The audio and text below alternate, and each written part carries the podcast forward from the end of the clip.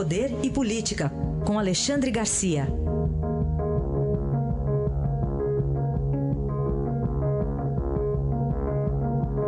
Alexandre, bom dia. Bom dia, Raíssen. Bom dia, Carolina. Bom dia. Começando aí uma nova legislatura, o, Senado está desarquivando aí propostas, Alexandre? Pois é, uma, uma das propostas, né? É um projeto de segurança de barragem, exigindo mais segurança das barragens, né? impondo mais, mais controles, mais fiscalização, uh, enfim, mais uh, uh, solidez para as barragens, métodos mais modernos, tecnologia mais moderna. Né? Ah, engraçado que estava arquivado. Quem arquivou? O, o, que houve atrás, por trás desse arquivamento? Né? Que resultou aí em Mariana, resultou em Brumadinho, agora descobrem que estava arquivado lá.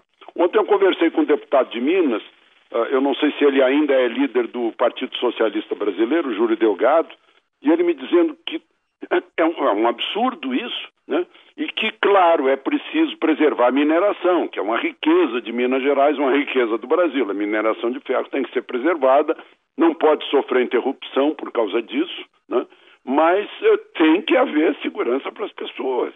Né? Afinal, a gente vai ter aí uh, eh, 320 mortos, no mínimo. Né? As pessoas estão desaparecidas, estão embaixo da terra, 155 pessoas. Né? Uh, agora fica esse mistério, né? O que precisa ser investigado? Quem arquivou? E tem um outro desarquivamento uh, que já provocou polêmica ontem no plenário. O PT foi contra o desarquivamento, é de um projeto de emenda à Constituição do, do senador uh, Magno Malta, que não foi reeleito, e que foi desarquivado por iniciativa do senador Eduardo Girão, do Ceará, foi, foi presidente do Fortaleza time de futebol. Né? Uh, acrescenta uma, um, um, pedacinho no artigo 5 da Constituição, que está num capítulo de, de, direitos e garantias fundamentais, que, portanto, é, é, cláusula pétrea, não pode ser mudado a não ser para melhor, né? uh, não ser acrescentando direitos. É o artigo 5 que diz: todos são iguais perante a lei, sem distinção de qualquer natureza, garantindo-se aos brasileiros e aos estrangeiros residentes no país a inviolabilidade do direito à vida. Aí acrescenta-se desde a concepção, o que significa direito à vida desde 40 semanas antes do nascimento. Né? E aí o PT alega que isso vai impedir o aborto.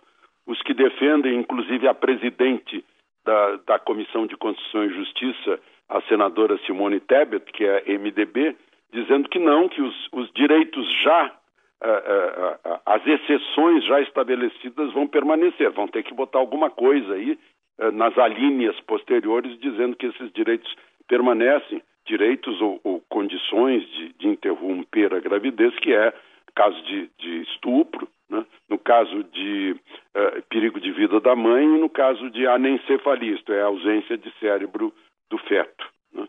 Uh, então, é um, é um assunto aí que vai dar discussão, porque, eh, enfim, há, há um lado e há outro, e lá no Supremo estava se estava tramitando uma ação que pedia até a 12 segunda semana, se não me engano, a possibilidade de, de aborto em outras condições. Esse, esse artigo ficaria interrompido, então, prevalecendo-se as três prevalecendo as três exceções já uh, já decididas pelo legislativo. Agora, tá, ainda precisa tramitar isso, né?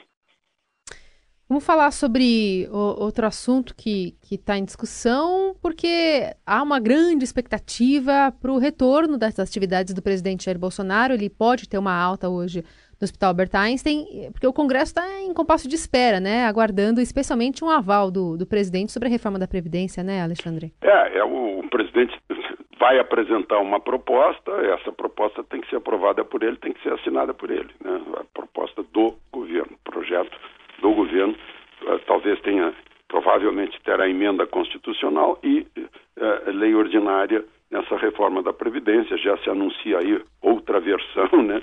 Uh, enfim, o, o, mas ele é um apressado, né? No segundo dia ele já estava assumindo, depois da cirurgia, uma cirurgia durou sete horas.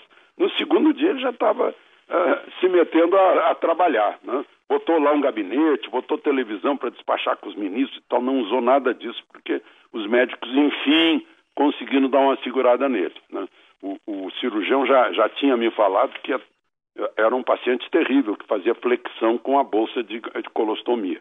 Agora parece próximo, ninguém anunciou ainda quando será a, a, a, a alta do hospital. Né? Ele continua com antibiótico, agora de forma oral. Aliás, está ingerindo alimentos pastosos, né?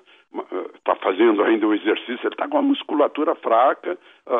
ainda está saindo da pneumonia, que foi diagnosticada recém há cinco dias, né? Ainda está saindo da pneumonia, ainda está com restrição de visita, mas está no apartamento e já está todo, digamos, todo assanhado para sair. Né? Mas tem que, tem que ter calma que essas coisas, eh, a saúde não dá para brincar. Né? Ele já teve esse susto da pneumonia né? eh, dentro do, do hospital. Né? Eu imagino, né, pneumonia trazida por gente que naquele entra e sai lá, bota máscara, mas não, não troca de roupa. E a roupa é, também é uma, uma condutora de, de bactéria, né? Felizmente foi uma, uma pneumonia bacteriana, não foi viral, não foi, não foi fúngica, né, que poderia ser mais difícil de tratar, mas ele está apressado demais. Né? Tem que ir com calma. Eu sei que está cheio de coisa aí que está tá esperando por ele, mas os ministros, eh, segundo ele, né, os ministros estão conduzindo, antecipando decisões satisfatoriamente. Enfim, vamos esperar. Aí está a análise de Alexandre Garcia, que volta amanhã ao Jornal Eldorado. Obrigado. Até amanhã. Até amanhã.